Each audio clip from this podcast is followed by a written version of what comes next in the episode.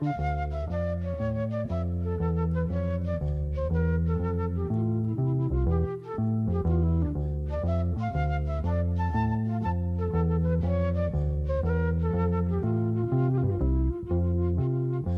noches a todos los oyentes y las oyentes de Pensamiento de la Nación, el programa que hacemos todos los domingos de 20 a 21 horas con Francisco Besone, quien les habla, Juan José Gianni, aquí en Viento del Sur, la radio online del Instituto Patria. Un placer estar nuevamente con ustedes en este programa que hacemos ya, programa número 30, estaba contando que hacemos aquí en, Pensamiento de la Nación. Eh, bueno, insolayable empezar así, es un día muy especial para nosotros, una semana muy especial, dolorosamente especial. Como todos sabrán a esta altura, ha fallecido un, un amigo, un compañero, un intelectual brillante, Horacio González, amigo además también, por otra parte, nuestro invitado, al cual ya presentaremos.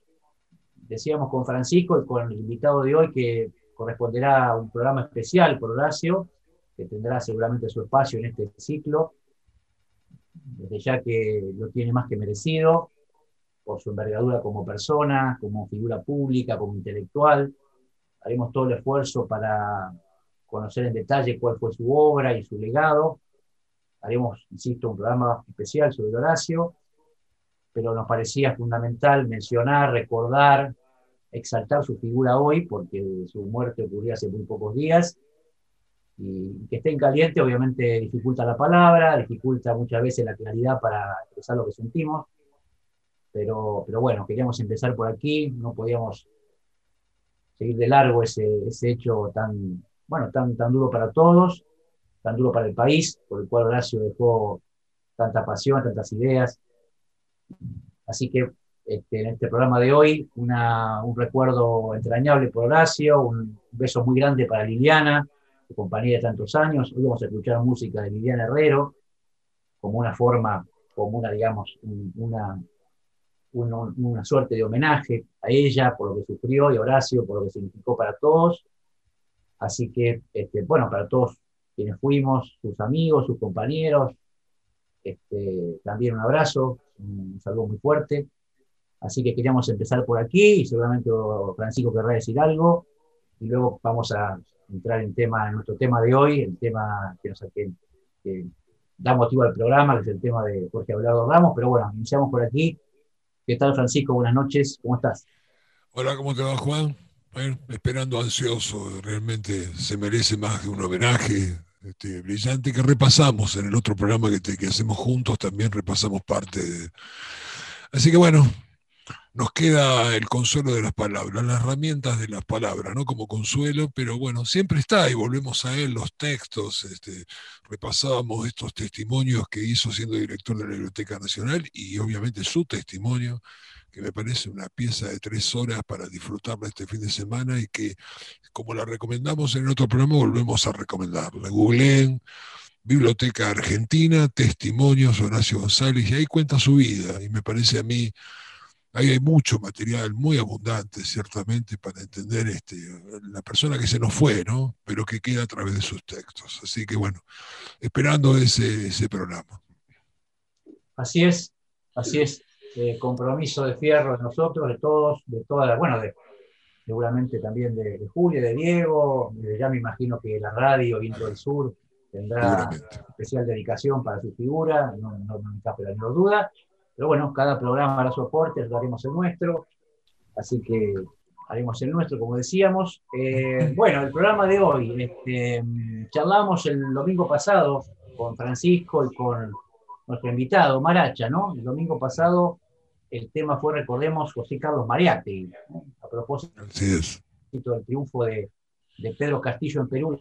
Hablamos de él, de su heterodoxia teórica, nos, nos un poco en el marxismo latinoamericano, fue un programa muy interesante, muy nutritivo. Y sobre el cierre del programa hacíamos una deriva, ¿no? Y ahí enganchamos. Yo ya venía con la idea, veníamos con la idea con Francisco de hablar de Jorge Abelardo Ramos. Se cumplen 100 años del nacimiento de Jorge Abelardo Ramos, 1921. Eh, siempre las, grandes fechas invitan a, los, balances, al, al, retorno a figuras que, este, se sienten representadas por, ese, por, esa, por, esa, por esa gran fecha, los 100 años de nacimiento. Queríamos hablar de Jorge Abelardo Ramos. Y bueno, nos pareció pertinente hacer esa, ese vínculo, ese enganche, que, que, no es sencillo, que tiene sus, sus, este, sus, matices, pero queríamos dedicarnos entonces un poco a la figura de Abelardo Ramos y a lo que llamaríamos rápidamente el nacionalismo de izquierda o la izquierda nacional. Después charlaremos con eso con nuestro invitado. Hay, hay como una polémica ¿no? sobre quién quién inventó el término izquierda nacional, quién, se convirtió en el portador, el emblema de ese término. Un término, para solamente de modo de presentación, un, término no, no, no, fácilmente armonizable. Nacionalismo de izquierda, izquierda nacional.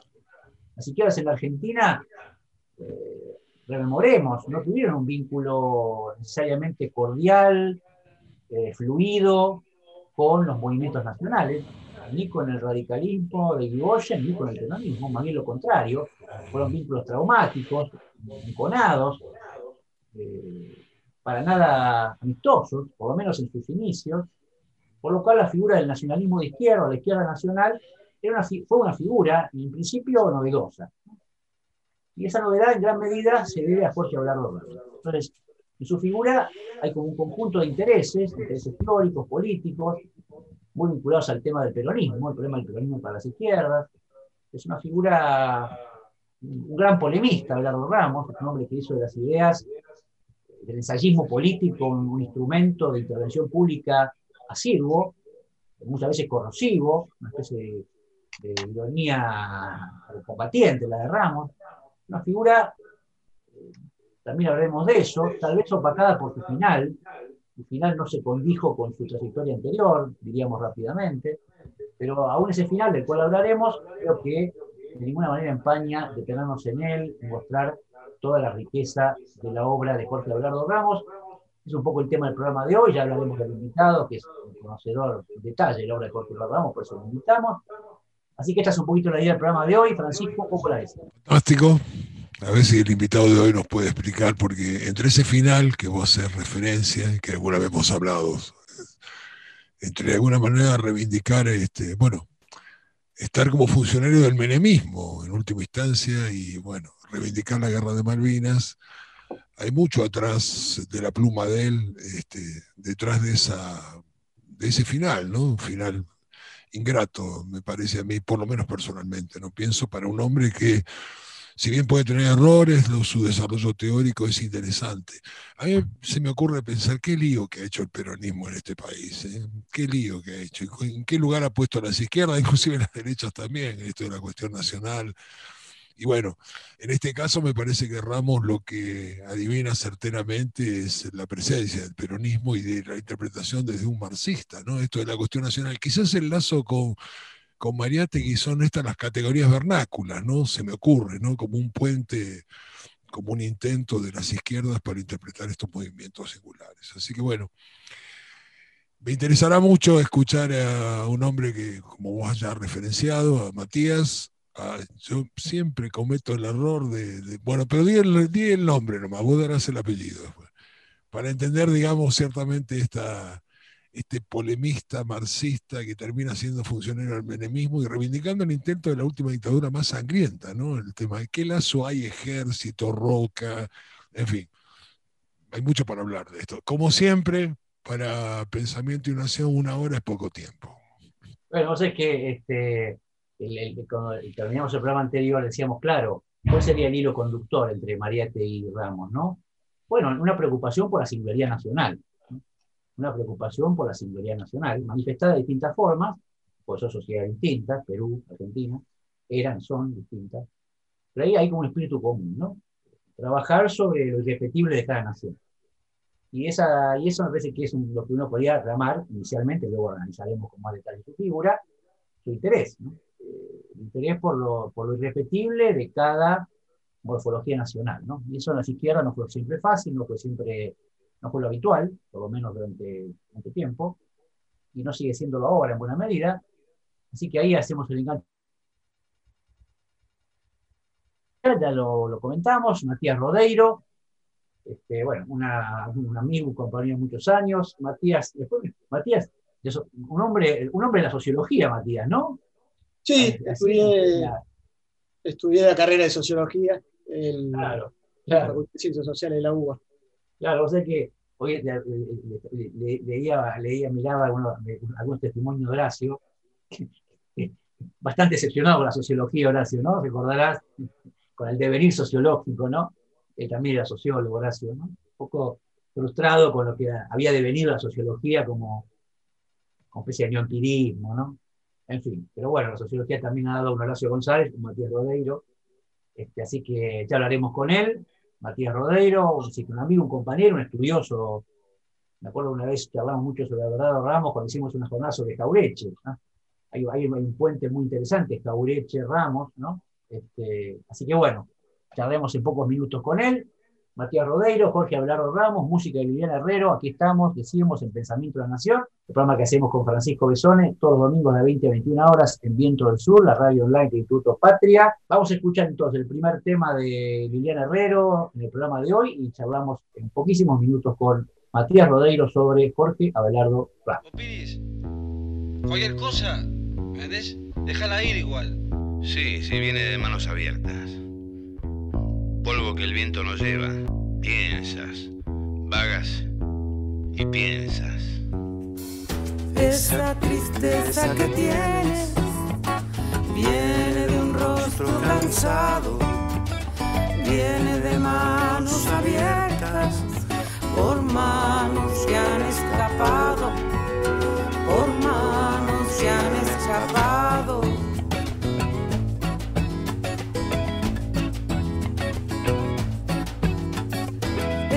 tristeza que cuelga, donde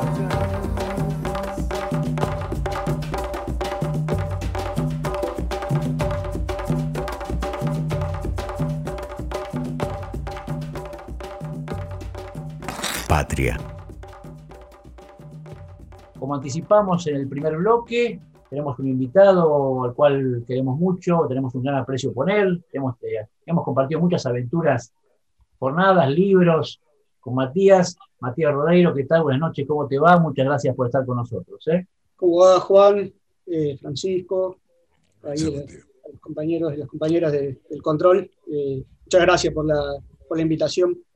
la verdad que siempre, siempre agradecido a Juan, a quien nos conocemos, nos conocemos gracias a Horacio González, entre, entre tantas virtudes, yo creo que la principal, al menos la que yo le más le agradeceré en toda mi vida, es la de la cantidad de amigos y de, gente eh, que me ha hecho conocer y los vínculos que, que estableció. Eh, eh, una de esas aventuras que mencionaste son unas famosas jornadas de pensamiento argentino que, que, se hicieron en Rosario y ahí, ahí nos conocimos. Así es, así es, un hermoso recuerdo, Matías, un hermoso recuerdo, tal cual. ¿Cuánta gente, cuántas, cuánta gente, cuántos vínculos hemos hecho a través de Horacio, ¿no? Tal cual, así es la cosa. Impresionante. bien decirlo porque describe, lo describe también a él, ¿no? Un incesante constructor de puentes, teóricos, políticos, tal cual, tal cual.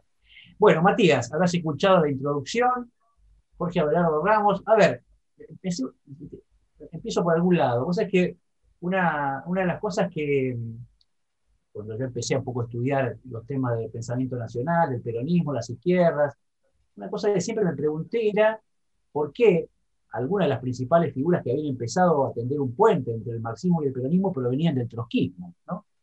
Alberto Ramos, Enés Pilimbergo, eh, Hugo Bresano, este, y, eh, Aurelio Narvaja, eran hombres que provenían del trotskismo, lo cual era extraño, ¿no? Porque eh, de una corriente de las izquierdas, rápidamente diríamos más internacionalista, más radical, sin embargo, ahí se construye una primera visión eh, más amigable, menos prejuiciosa del peronismo. ahí está Ramos. ¿Qué dirías de eso como para empezar a presentar la figura de Ramos para quienes no lo conocen? ¿Lo han tratado menos? ¿Lo han olvidado? ¿Se quedaron con su última imagen? ¿Qué, cómo, cómo, ingresaríamos por ahí, si te parece, sobre la figura de, de Ramos para presentarlo un poco, no? Vale, eh, empezamos por ahí y después, eh, si, hay tiempo, me, gustaría retomar ahí la continuidad de, del programa anterior eh, eh, sobre Mariate y sobre el propio Horacio González y, la figura de, de, Ramos y la izquierda nacional. Pero para, para, ser ordenados, comenzamos lo que decís vos, me parece es una clave fundamental, ¿no? que, parecería raro ¿no? que, la procedencia, uno de los posibles orígenes de, de, la, de la, izquierda nacional y de, eh, una corriente que, en apariencia tendría a, rechazar, digamos, ¿no? el peronismo, eh, surja desde el trotskismo. Eh, y, me parece que, que, por el contrario, digamos, ¿no? el, desarrollo teórico de Trotsky hacia los años 30 eh, va a habilitar al menos dos, dos, categorías dentro de la propia teoría marxista que va, va a habilitar la, la, posibilidad de pensar eh, al peronismo, en el caso argentino, y a los movimientos eh, nacionales o nacional populares en América Latina.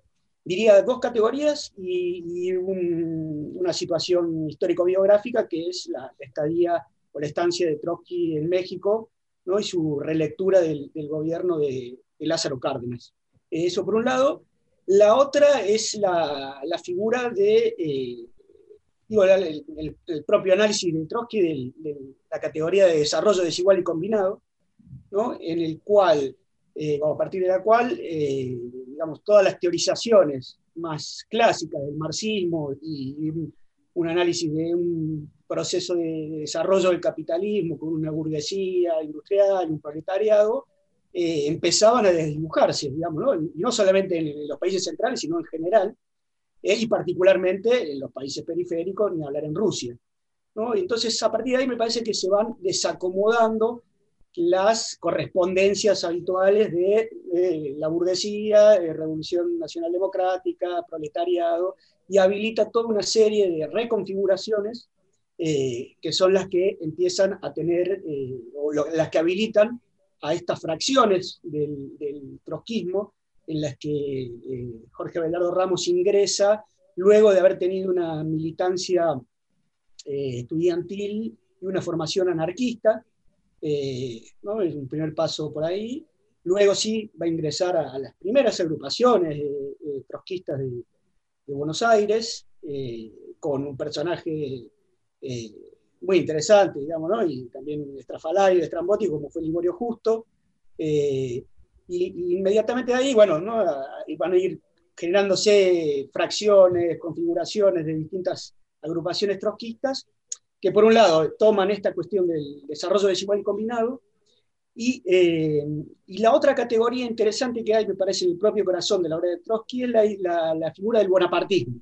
en la que Trotsky le da un, un giro eh, distinto al de Marx, ¿no? en donde no hay una, una condena, eh, como la que Marx establecía en el 18 Brumario, ¿no? sobre esa figura que no podía pensar, que estaba por encima de, de, la, de la, lucha de clases, digamos, y aparecía una figura autoritaria. En Trotsky eh, ve eso, pero también ve que puede tener una, una, una valoración y una eh, reconfiguración progresiva eh, el devenir del bonapartismo. Entonces me parece que Trotsky en México, eh, la idea de desarrollo desigual y combinado para pensar articulaciones de clase distintas, eh, la cuestión nacional y una, una, revalorización del bonapartismo, me parece que esos son eh, elementos que, que, Jorge Abelardo Ramos lee en su militancia trotskista y va, eh, va digamos, incorporándola y, al mismo tiempo se va chocando con la, la, realidad que se va a imponer, que es la del peronismo. Ahora, hay una cosa, eh, Matías, el otro día siempre lo charlamos con Francisco por otros temas, la historia, la historia, bueno, hay que, hay que, hay que conocer en detalle, ¿no? Que por supuesto los actores cambian, los tiempos mutan, Claro, pero uno a mí sigue llamando la atención todavía cuáles son las primeras reacciones de la izquierda oficial en aquel momento cuando surge el peronismo, ¿no? Por ejemplo, decíamos con Francisco en un programa, el Partido Comunista rechaza el aguinaldo, por ejemplo, ¿no? Si ¿Qué sentido lo rechaza? Rechaza el sentido de verlo como una cosa, una dádiva irresponsable, como un mecanismo de manipulación, este, como una forma, digamos, de cautivar conciencias este, confundidas. Entonces, efectivamente, la, Ramos introduce, Ramos no solo él, yo creo que, que, la historia lo deja mejor parado que a otros o le da más renombre, pero no fue solamente él, pero él decisivamente, efectivamente rompe con un consenso de época de las izquierdas eran, fueron sonoramente adversas al peronismo. Y eso aún hoy no deja de llamar la atención. ¿Qué, qué, qué sobre eso? Bien, sí, como decís, eh, claramente a Ramos lo ponemos como un, una figura emergente y sobresaliente de otras personas que, mencionaste recién y otros pensadores. El caso de, Aurelio Narvaja es, es, una de ellas. Eh, Perelman, eh, eh, Elías Pilimbergo. Y después eso, eso que decís vos me parece que es sumamente interesante, ¿no? porque es muy temprana, eh, porque después se puede pensar, digamos, ¿no? Las, una segunda ola de, de, las izquierdas revisando su relación con el peronismo, ¿no? De, hacia los fines de, los 50, ¿no? diría, con contorno, y después con la ruptura de, de los gramscianos del Partido Comunista.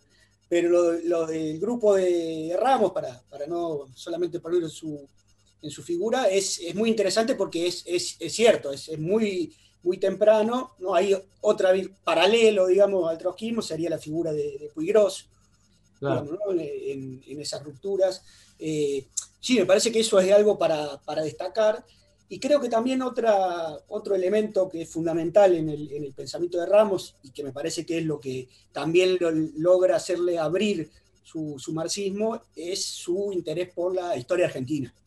Como bien dijiste recién, hay que conocer bien la historia, me parece que ese es uno de los detalles eh, singulares de, del pensamiento de Ramos, que es eh, ponerse a, leer eh, en serio la historia argentina, particularmente desde el siglo XIX en adelante, y la historia de América Latina después como una totalidad. Es, ese me parece que es un, nervio fundamental de, la singularidad de Ramos que le permite desbaratar eh, el armazón eh, stalinista y esta cosa antipopular y antiperonista del aparato del Partido Comunista y del mitrismo como, como eh, tradición historiográfica que venía muy fuerte, eh, fuertemente impregnada, sobre todo en el Partido Socialista y en Juan B. Justo. Claro, yo creo que hay una cosa, vos sabés que yo siempre recuerdo una anécdota, cuando yo empezaba a militar, muy jovencito, en la, en la juventud peronista, hacíamos reuniones en, en, locales de otras agrupaciones. Entonces hicimos una reunión, me acuerdo, estamos hablando del año 82, ¿no? la multipartidaria, la juventud política, el movimiento contra la dictadura. Hicimos una reunión, una reunión en el Partido Comunista. Entonces entramos a un salón grande donde hacía la reunión y había en el centro del salón una foto de Marx y una foto al lado de Bernardino Rivadavia. Vos te imaginás nosotros que veníamos del, veníamos del revisionismo, yo, yo estaba aprendiendo, tenía 18, 18 estaba, conociendo el mundo, tenía 19 años, ¿no? Digo, ¿cómo es esto? Marx, Bernardino Rivadavia. Bueno, bueno, lo empezó a estudiar y claro, efectivamente, estamos hablando del año 82, 1982, bueno, lindo, ¿no? Claro, las, en general las izquierdas eh, estaban impregnadas en su visión de la historia argentina, estaban impregnadas de la historia liberal eh, mitrista del siglo XIX. Este, y eso efectivamente, nos, vamos ahí, ahí mete una, incluso más que Puigdemont, me parece a mí, ahí mete una, mete un giro, porque efectivamente la, historia oficial de las izquierdas es una historia en clave liberal civilizatoria, este, eh, impregnada de sarmientismo, ¿no? No, digo que, no, digo que esa, no digo que uno debiera eh, impugnar esa visión de la historia eh, en totalidad, porque hay mucho allí, por supuesto, nutritivo, fructífero, no, no caigamos en, en, la visión especular de eso, ¿no? En todo hay riqueza. Pero bueno, efectivamente, vamos ahí eh, introduce una novedad también muy significativa, ¿no? ¿Cómo lo ves?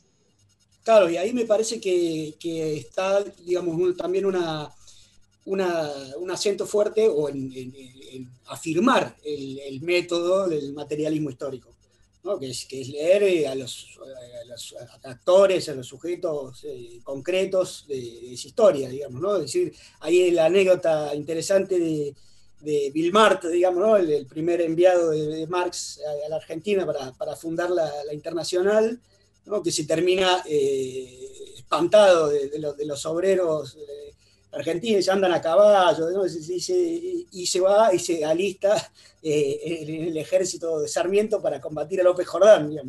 Ese es uno de los inicios posibles de, las paradojas con las que Ramos dice, no, hay que repensar los, eh, los sujetos, digamos, no, se corresponden con, las categorías clásicas de, del, diría así, de la historia eh, europeísta, ¿no? occidental, digamos, y entonces ahí me parece una gran frase para entrar, digamos, ¿no? uno de los, de los libros de Ramos es, el marxismo será posible sí, solo sí, a través de Facundo Quiroga. Ah. Eh, y ahí asocia también esos dos nombres, eh, que es muy potente esa, esa, figura. ¿no? Lo hace primero eso para pensar la Argentina y luego lo hará el marxismo eh, en América Latina, sí, solo sí, a través de Simón Bolívar. me parece que esas, esas dos tamices eh, son muy, muy poderosos para, para, comprender que en un fogonazo lo que buscaba Ramos, digamos, la conjunción esta de, izquierda y nación. ¿no? Una pregunta, Francisco, ¿tenías? Pensaba, a ver, qué interesante, ¿no? Esto de Trotsky, la relectura. Eh, las temáticas industriales, las temáticas del bonapartismo, esto, que quizá habría que explicar lo que es el bonapartismo, ¿no?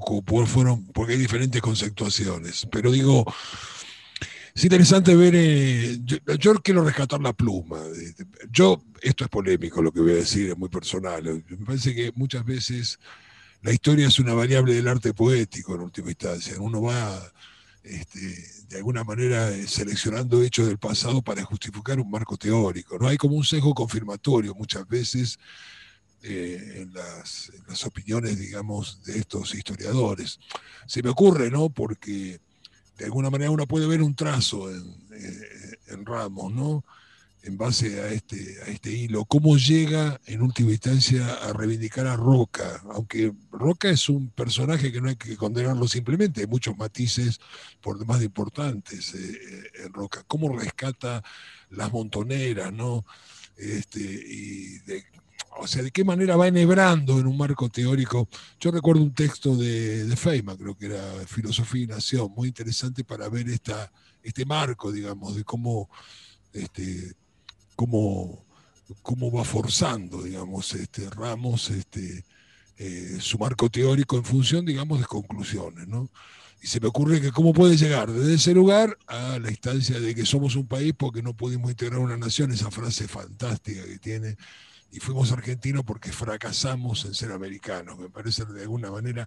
Esto también es un puente, ¿no? Para ver las nutrientes que hay con Mariátegui, ¿no? Se me ocurren varias cosas. Quiero rescatar este, quiero rescatarle este, esta idea personal, obviamente, ¿no? de que la historia es una variable del arte poético, casi literatura, ¿no? para entender este proceso, ¿no? todo este ciclo que termina de alguna manera reivindicando Malvinas.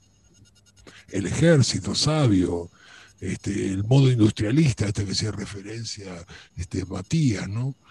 Este, toda esta cadena, ¿no? Pero bueno, en fin. No sé si quedará tiempo para la otra pregunta, tirarle todo este fardo a Matías para que nos dé alguna explicación de todo esto. Sí, un pequeño comentario Matías y después vamos, a, vamos, al, vamos al tema. Dale, Matías. Bueno, eh, ahí sobre eso, Francisco, sí, es, eh, si algo también tiene interesante eh, Ramos es la cantidad de, aristas polémicas e incomodísimas que, tiene. bueno, el final de hablar, ¿no? el final con, Malvinas y, con Menem es, terrible. y ahí, no sé, bien eh, ¿no? hasta qué punto es algo que se puede seguir como, como, una secuela de sus premisas teóricas, en parte algunas sí, digamos, ¿no? Eh, y, lo de Malvinas, digo, no, estaba solo en, esa reivindicación, digamos, ¿no? No, no, sin duda, sin duda. Eh, había varios pensadores de izquierda que, que, también cayeron ahí, digamos. En esa, en esa trampa, por decirlo de algún modo, a mi juicio. Y sobre lo de Roca, ahí hay algo que yo también, o sea, a mí no, no, no, no me, me termina de convencer, pero trato de entenderlo, digamos, de su propia perspectiva. El, ahí me parece que hay una figura también muy importante de, la izquierda nacional y también formada en el trotskismo, que es Alfredo Terzaga, un, pensador eh, cordobés de Río Cuarto, eh, que es un poco el que le hace eh, revisar la figura de Roca y, Ramos lo termina leyendo a Roca como el, articulador del Estado-Nación, eh, a partir de, eh, de, la, y de, la culminación del Partido Federal también. hay una continuidad entre Hernández, eh, Alberti, Alberti, Hernández, Roca, y el fin de, la, de las guerras civiles y la unificación del, del Estado Nacional.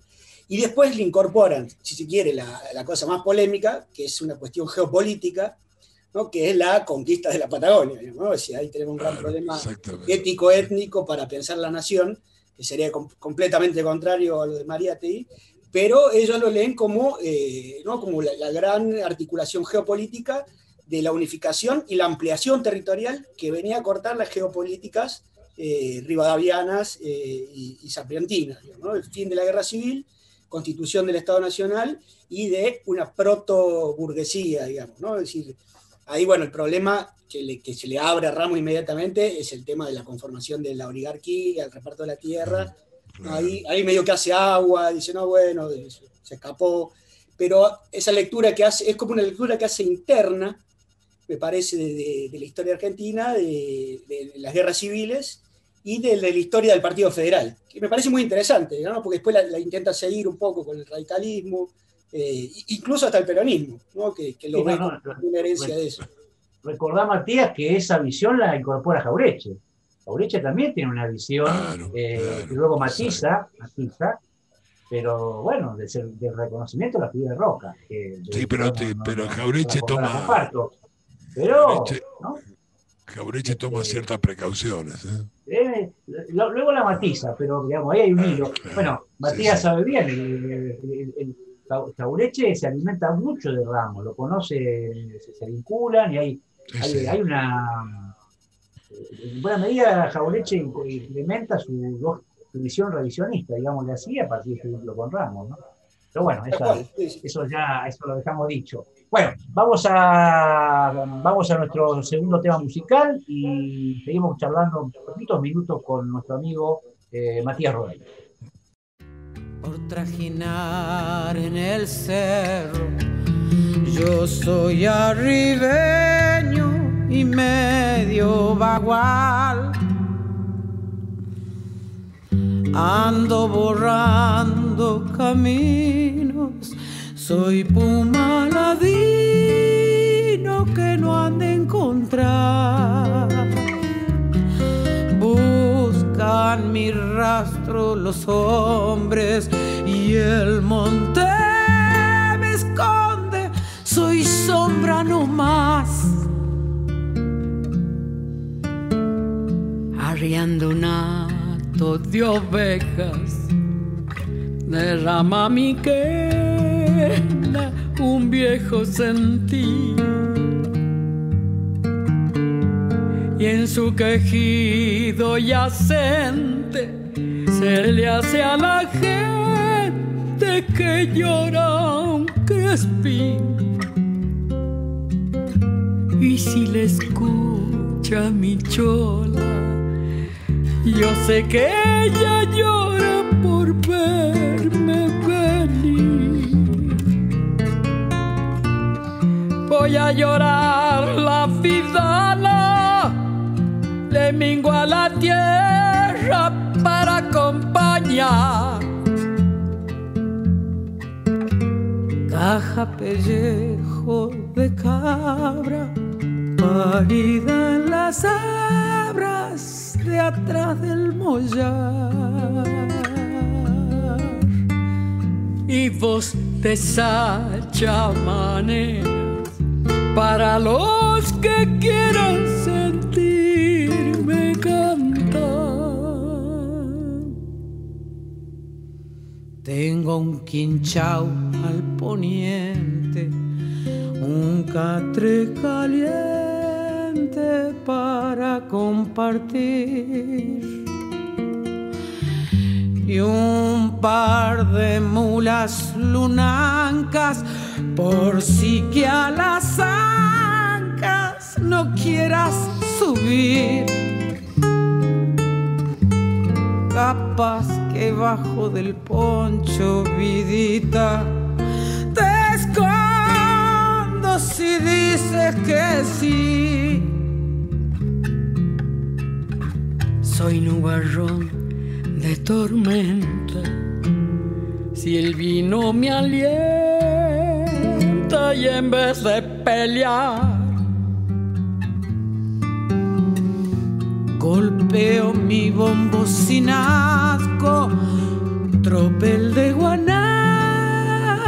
los parches me dan. Y me apaciguan el diablo que me anda rondando si salgo a tomar.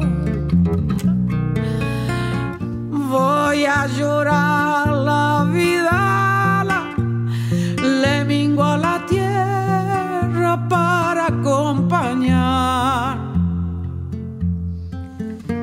Caja pellejo de cabra, parida en la sombra detrás del boyar. Y vos deshacha maneras para los que quieran sentirme cantar. Viento del Sur, la radio del Patria. Eh, bueno, ahí quedó, quedó pendiente un temita que charlamos recién eh, mientras escuchamos el tema musical sobre la última etapa de Ramos, ¿no? Ahora hablaremos de eso un poquito con Matías también. Ahora, Matías, una cosa que quería introducir, me parece a mí, vos, como lo ves, un libro en algún sentido olvidado también, pero que marca el interés de Ramos por la cultura, es decir, por el plano de lo simbólico, que el marxismo no era habitual, y eso hay un, hay, hay un con Mariátegui también, que es el libro Crisis y Resurrección de la Literatura Argentina. Es un libro que un poco revisa, ¿no? Toda la, desde, desde el marxismo, ¿no? Revisa este, una revisión tal vez un poco temática, ¿no? Este, en algún sentido, pero, pero, pero innovadora respecto a el vínculo de las, de las izquierdas con la literatura argentina hasta ese momento, ¿no? ¿Cómo lo ves? Sí, ese, ese, es un libro eh, fundamental, digamos, ¿no? porque es incluso un poco anterior a Revolución y Contrarrevolución de la Argentina. Eh, y, ahí también aparece Trotsky un poco, ¿no? Con, el, libro de, Literatura y Revolución de, Trotsky, que como bien decís, también lo, acerca a, a Mariátegui y abre toda una dimensión muy interesante en, Ramos, eh, que también tiene que ver un poco con lo que dijo Francisco, que me parece que es eh, el interés, bueno, voy a decir por lo simbólico, el interés por el lenguaje, por la literatura, eh, por, el rasgo cultural. Eh, me parece que Ramos eh, tenía como bandazos entre, entre cosas que por ahí se volvían, como decimos, sumamente esquemáticas, y después tenía niveles de sutileza increíbles.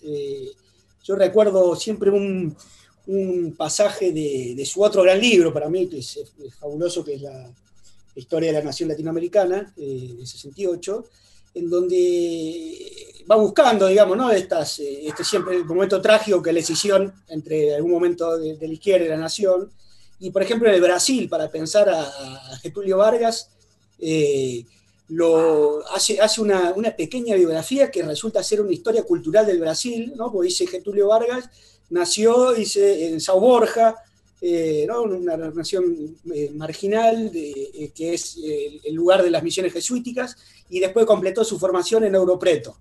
Entonces, tiene una, una, visión, una, preocupación por lo cultural, por lo simbólico, por, por esos detalles, que me parece a veces era muy, muy sutil.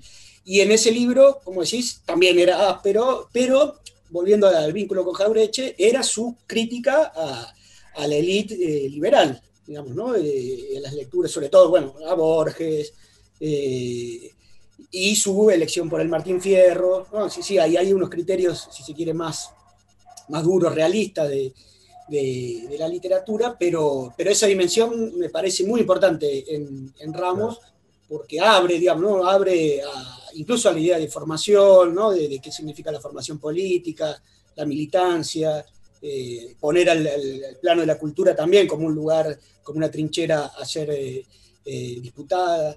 me parece sí que es algo fundamental en Ramos. Ahora, algo decía Francisco, charlamos también este, entre nosotros hace un ratito.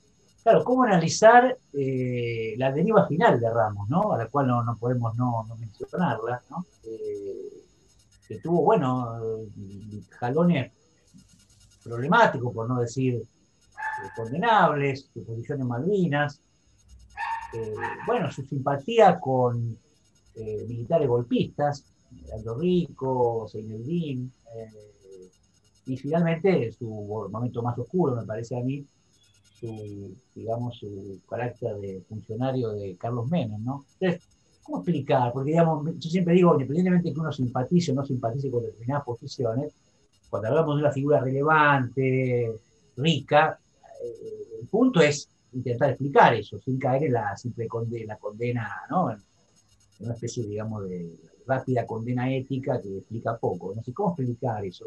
Y yo decía, este, este es mi, punto de vista, me gustaría lo que, lo que opinas vos, lo que opina Francisco, yo creo que Ramos nunca entendió la Argentina que quedó después de la dictadura. La dictadura del 76 produjo un quiebre, drástico, no se puede explicarlo mucho, empezó otra Argentina, después digo si mejor, peor, pero empezó otra, ¿no? Eh, el liderazgo de Alfonsín, la democracia liberal, el Estado de Derecho liberal que hasta hoy tenemos, luego la caída del muro de Berlín. Empezamos en otra época de la Argentina, sin lugar a dudas. Y vemos como que nunca se acomodó a eso. Nunca terminó. Él no logró hacer lo que se hizo en el 45, que fue entender a la nueva Argentina que venía con el peronismo, yo creo que él nunca entendió la Argentina que quedó en la dictadura. Esa, es mi impresión. No sé cómo lo ves vos, cómo lo ves Francisco, ¿qué, qué opinas? Sí, coincido, me parece, esa interpretación me parece muy, muy, muy interesante porque eh, es cierto, ¿no? Me pareciera como que no, el, hachazo del, 76, que, además es el ingreso del neoliberalismo, un orden, nuevo orden mundial, no solamente la Argentina, me parece que no entendió también el, el nuevo orden mundial, y me parece que sobre todo con lo de Malvinas, que decía, eh, podemos, ¿no? Eh, como decimos, lo, condenamos porque claramente estaba la dictadura militar atrás de eso eh, y adelante, pero me parece que ahí lo que también no, no quedó como algo que no, no, logró adecuar es la, propia idea de nación. ¿no? Porque también pienso que no fue solo ahí, ¿no? Tuvo, fue con Ubaldini, creo que llegaron a ir a, a las Malvinas, Después también tuvieron todos los intelectuales de, izquierda que también apoyaron eh, como, una, como un acto antiimperialista. Es decir, me parece que ahí lo que, quedó desfasado es cierta idea de nación, y ahí donde también sus cosas que habíamos marcado ¿no? como interesantes en términos de abrir los sujetos y repensar el ejército, ¿no? a partir de, desde el propio San Martín a Perón, ahí se le, se le convierte en algo esquemático en vez de algo eh, abierto, digamos, Es decir, seguir pensando que el ejército es el único sujeto de, la historia argentina, como decís vos bien, desde el 76 antes es imposible y, está para atrás también, digamos, ¿no? Pero particularmente del 76 ahí hay un, error grande. Y después lo de Seilenin es interesante lo que mencionas porque eh, hay una, una eh, creo que fueron grupos de, la izquierda nacional, no sé si, Ramos, no, Ramos ya no estaba vivo, pero no, fueron los primeros que invitan a Chávez. Eh, como algo, de nuevo, ¿no? como un eco, porque Chávez revivió de alguna manera lo mejor legado, ¿no? de hecho Chávez era un gran lector de, la historia de la nación latinoamericana, que en un momento se lo, se lo citó a Cristina, en un momento que se encontraron, creo que fue un momento muy interesante del resurgir latinoamericanista de, la década dorada de hace, hace una década. Eh, pero digo, ahí también como una paradoja, ¿no? Porque son esos grupos los que vieron a Chávez cuando en general toda la izquierda, ¿no? El progresismo rápidamente que no, que este Milico, ¿quién es? No, no, queremos saber nada con Milico. Me recuerdo Borón, ¿no? Que al día de hoy dice, no, yo lo veía, me parecía un cara pintada, decía, y después me di cuenta que, que no lo era. Y la, gente de la izquierda nacional fue la primera que lo invita a dar una charla acá a la Argentina. ¿Cómo lo ves, Francisco? Bien, fantástico, esa pincelada, ¿no? Te voy a una cosa, eh, es difícil meterse en el intencionalismo, ¿no? Y juzgar, y obviamente la comodidad que tenemos para juzgarlo Belardo Ramos en este final, ¿no? Que por lo menos para mí es ingrato. Pero no sabemos, sabemos que lo hizo, no sabemos si se quedó congelado, digamos, en ese mundo que no cambió, lo que importa es ciertamente que lo hizo y me parece a mí que ese fue un error. Digo, el ejército, ¿no? Yo un lazo al, presente, ¿no? Como decimos siempre en este programa, me tenés acá como el bordador de la historia, como periodista, para escaparme muchas veces de los marcos rigurosamente académicos y tirar, digamos, algún tipo de eslogan. Pero fíjate vos, o sea, me parece que lo que está en Ramos es esta ausencia de la burguesía. Entonces el ejército, de alguna manera, parecería ocupar ese lugar por hoy, por lo que existe hoy inclusive, en esto que es está, todo un sueño del kirchnerismo, ¿no? Buscar esta burguesía, digamos, ese rol dinámico que tiene esa clase social o ese sector, digamos, para dinamizar un país. Eh, la reticencia inversora que se tiene sobre los marcos. Es el ejército con la figura de Mosconi, con Sabio, como un rescate, digamos, para, para de alguna manera impulsar el modo, porque hay tantas frases para ese universo ideológico de aquel tiempo, de los 60, donde aparece la figura de intelectuales como Arregui, este hombre, John William Cook y otros tantos. De acuerdo a una frase, será industrial la Argentina o no cumplirá su destino, que es una, un matiz, digamos, de aquella frase de San Martín, no serás nada, ¿no? que de alguna manera este, también era, era parte, digamos, de los idearios de aquel tiempo. Entonces, el ejército, Roca y toda esa instancia, digamos, metida como el sujeto, el sujeto y esta, esta unión que hablaba Matías, de Chávez, ¿no? Venezuela y el ejército como el respaldo ciertamente para la supervivencia que tiene un régimen, inclusive hasta, hasta el día de hoy. Pero quiero decir algo, yo, ¿sabes lo que más rescato, me parece a mí, de la figura de, con, su, con sus equivocaciones, porque todas las tiene, es la pluma. La pluma de, tiene niveles, y hay, yo recuerdo una parte sobre el primer peronismo que hace una descripción de la mujer. Aquella que de alguna manera empezó siendo cocinera con la conquista del desierto, el agotamiento de la tintura rubia, para explicar, digamos, el, cómo explica el peronismo a través del rol de la mujer. Me parece una cosa, es de un nivel ciertamente que no tiene nada que envidiarle a las mejores plumas. Después deploro también, bueno, su, Horacio González decía que era un buen publicista y deploraba ciertamente el modo en que lo trataba Borges, el modo que trató, digamos, el esquema o lo esquemático que muchas, eh, era muchas veces eh, Ramos para descalificar. Pero bueno, impresiones personales. Yo creo que en el caso, Francisco, en el caso de las Fuerzas Armadas, que vos lo decís bien, y ahí lo, pasamos a la palabra Matías, yo creo que ahí tenemos una continuidad, ¿no? Porque él descubre un militar nacionalista en Perón, y una de las cosas que lo diferencia de las izquierdas, no sé cómo lo vemos, Matías, de las izquierdas del 50, 60, es justamente ese tema, ¿no?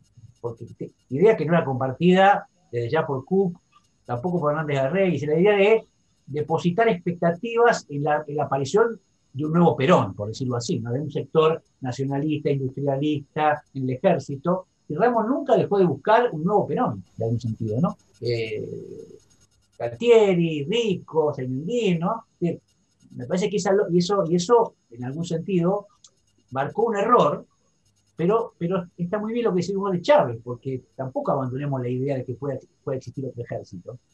Entonces, él mantuvo un disco rígido que falló, pero una idea que no hay que abandonar eh, tan rápidamente, ¿no? ¿Cómo, lo ves?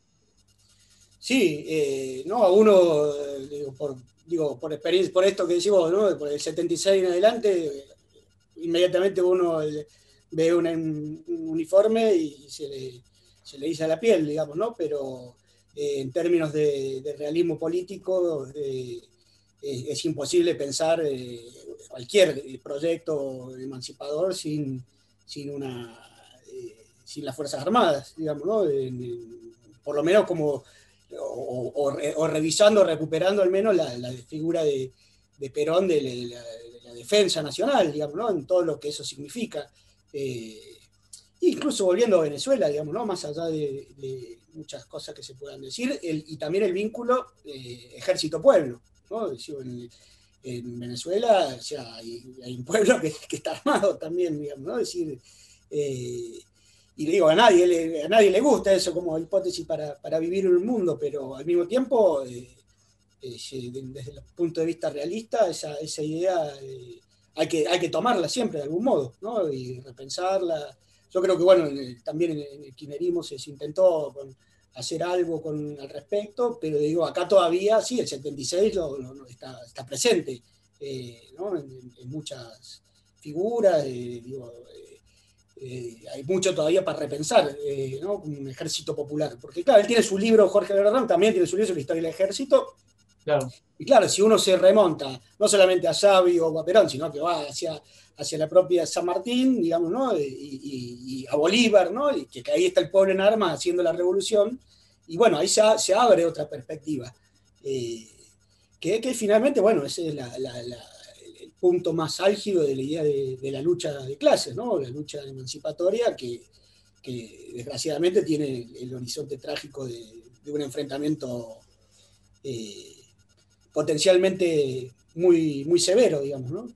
Eh, y en ese sentido me parece que es, eh, algo, eh, al menos, que hay que pensarlo, ¿no? Y, él lo pensó. Como decimos, me parece que después el problema es esto, ¿no? Tratar de encontrar, un poco también como decía Francisco, ¿no? No hay burguesía, bueno, lugares que, que, en su momento había sido interesante su esfuerzo de historizarlos y después un poco los vacíos de historia y los convirtió en esquemas, ¿no? En lugares vacíos a, ser ocupados por un esquema de de interpretación de la historia y de táctica o estrategia política. Eh, bueno, muy bien. Así es. Bueno, hasta aquí llegamos hoy este, con nuestra audiencia. Matías, muchas gracias por acompañarnos en el programa de hoy. Fue un placer tenerte con nosotros. te mandamos un gran abrazo, ya nos veremos y bueno, este, que, tengas, que tengas muy buenas noches. Muchas gracias, Matías. ¿eh? Gracias, Juan. Gracias a ustedes. Gracias, Matías. Gracias, Matías. Muy amable.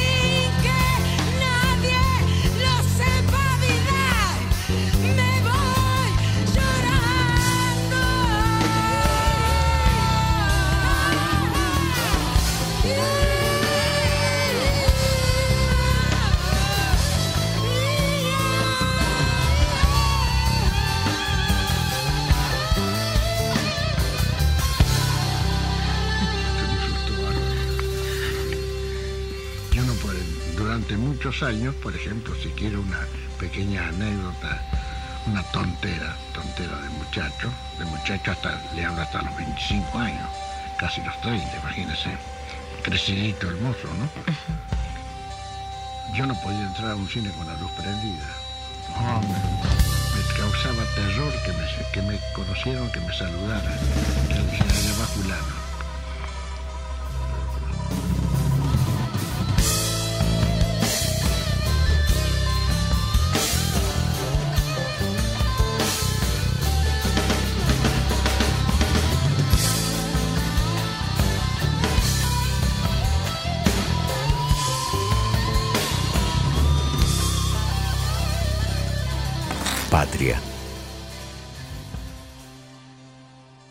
Francisco, este, me pareció, me pareció mm, logrado lo que planteamos el domingo anterior, ¿no? Establecer un puente, anudar un tema, bueno, yo creo que es un tema, un tema vital para la historia política e intelectual de América Latina, de Argentina, la relación izquierda y nación, izquierda y nación, ¿no? Sí, señor. Este, porque en definitiva es, me parece que es ligar, en algún sentido, de una, de una, de una determinada manera, la centralidad del objeto nacional, que, que me parece que está, está, más viva que nunca, y explorar sus, sus facetas más emancipatorias, ¿no?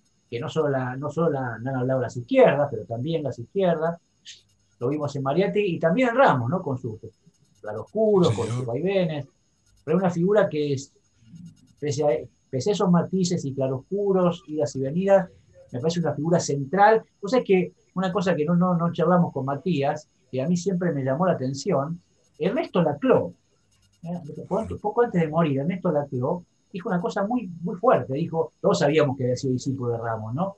Pero dijo, a ver, Jorge Alvarado Ramos fue el pensador político más importante de la historia argentina, dijo Sí, sí, ¿no? he leído algo de eso. sí. Muy fuerte. ¿no? Entonces, eh, yo digo, eh, no, no es, no es tema del programa de hoy, pero en buena medida la, la obra de Laclau se explica por Ramos. ¿no? Matías habló del desarrollo desigual y combinado, eh, excedería el tema del programa de hoy, pero quiero decir, es una figura eh, muy influyente y me parece, me parece que es muy justo le hayamos dedicado un programa. ¿Cómo lo ves? Quizá tendríamos que, re- de- que recalcar o, o notar que están todos los libros en PDF. Vos sabés que está en la obra de él, está completa, se puede bajar este, los cinco tomos de Revolución y Contrarrevolución, este, inclusive Historia de la Nación Latinoamericana, que también un texto, me acuerdo Feynman una vez dice que en su, en su, polémica que tenía con el Perindón y reivindicaba a, a Belardo Ramos, dice, está mejor escrito, es el mejor texto, este, bueno, pero al margen de eso. Todo eso se puede conseguir en internet, le puede bajar. Yo casualmente estaba bajando algunas cosas este, para, para, para repasar, digamos, este, y me encontré con esto que referenciaba ¿no? en, en la mejor pluma, este, el- el- en la descripción del primer peronismo, el tema de la mujer, que me parece es para rescatarlo, es para, es para subirlo, este, realmente bueno. Un polémico. ¿Sabes que una cosita interesante. comento? Yo creo que, me- me- si no recuerdo mal, la- el Senado de la Nación reeditó toda su obra. Editó todo, creo que, me parece que fue así, ¿eh? Es no, muy no probable. CD, sino en papel, en papel. No sé si tiene un nieto, creo que un nieto se encargó de, de- no sé si el nieto, el hijo, eh, pero al- al- algo de eso este, me llegó de ese material a mí en su momento que tenía que ver. Pero reitero, lo googlean, está gratis, se puede bajar el PDF. Los cinco tomos de Revolución y Contrarrevolución en la Argentina se pueden hacer, se pueden bajar y Yo- se pueden leer. Y otra cosa que, que hubiéramos podido charlar también con Matías, pero bueno, no se puede todo. Era un gran polemista, Ramos, igual que Jaureche, ¿no? Era un gran polemista. sábado. A veces, sí. a veces hiriente, ¿no? Una ironía, una ironía a veces este, lapidaria, ¿no? Pero ¿Con un gran quién no se peleó? de una- ¿Con quién de no? una- digamos, de una retórica muy potente, muy Sí, aguda, muy sí. incisiva, este, en, en- en tiempo- en tiempos tal vez más, eh, más virulentos que los actuales, ¿no? Otra cosa que la grieta en aquella época, ¿no? Hablando de grieta, eso la grieta en serio, ¿no? ¿Con quién no se peleó? ¿Con quién no Claro. se peleó? Y me recuerdo mucho el eslogan cuando, cuando hace la campaña del 73, ¿no? tuvo un millón de votos. ¿Vos te acordás de eso? Tenés sí, votos esa anécdota. una larga fila de simios. claro, claro. Una larga fila de simios y morilas y los vamos a derrotar con el justicialismo. Creo que entendió la centralidad del peronismo, este, como otros tantos, ¿no? Eh, me parece que ese su mérito. Yo lamento. Hay un, libro, hay un libro que se llama Adiós al coronel. Adiós al coronel. sí, sí, sí. Es una despedida muy emotiva de Perón, ¿no? Sí, sí, sí, sí, Y lo nota recordado, pero muy emotivo sobre cómo recuerda. Bueno, obviamente su vida estuvo marcada por Perón. ¿no? Sin ninguna duda. Claro. Sin ninguna duda. Interesantísimo. A mí me gusta mucho leerlo. Te voy a mandar un pequeño video que hice hace mucho tiempo de él en relación, digamos, a eso esa frase, porque hay una frase que es una metáfora para tener en cuenta la pluma, cuando dijo, la Argentina es un país donde las estatuas despiertan más sospecha que respeto. Esa, lo sabía, mira, esa oración, pero si no es una metáfora de toda la perspectiva histórica, y entonces te aparece la estatua de Canning, la de Rivadavia, bueno, de acuerdo para qué lugar juegues, obviamente te haces tu, pero es cierto. Este, y bueno, yo creo, reitero, ¿no? para mí es un placer leerlo, a pesar de que bueno, uno no, no comulgue en última instancia con, ciertas, con ciertos esquemas teóricos, yo no tengo por qué conocerlos en última instancia, pero me parece ese opaco final, este, es lo que lamento de él. Bueno, muy bien, hasta acá llegamos en el programa de hoy, Pensamiento de la Nación, programa que hacemos con Francisco Besón y quien les habla, Juan José Gianni, Viento del Sur, la radio online Instituto Patria, todos los domingos de 20 a 21 horas hoy con Matías Rodeiro, al cual nuevamente agradecemos muchísimo su, disposición, su participación. Eh, un saludo también para Julia Bastanzo, Diego Cisternas, principales de este programa también. Y le dejamos un saludo muy grande a todos los oyentes, a los oyentes, y nos veremos en una semana. Muy buenas noches y muchas gracias.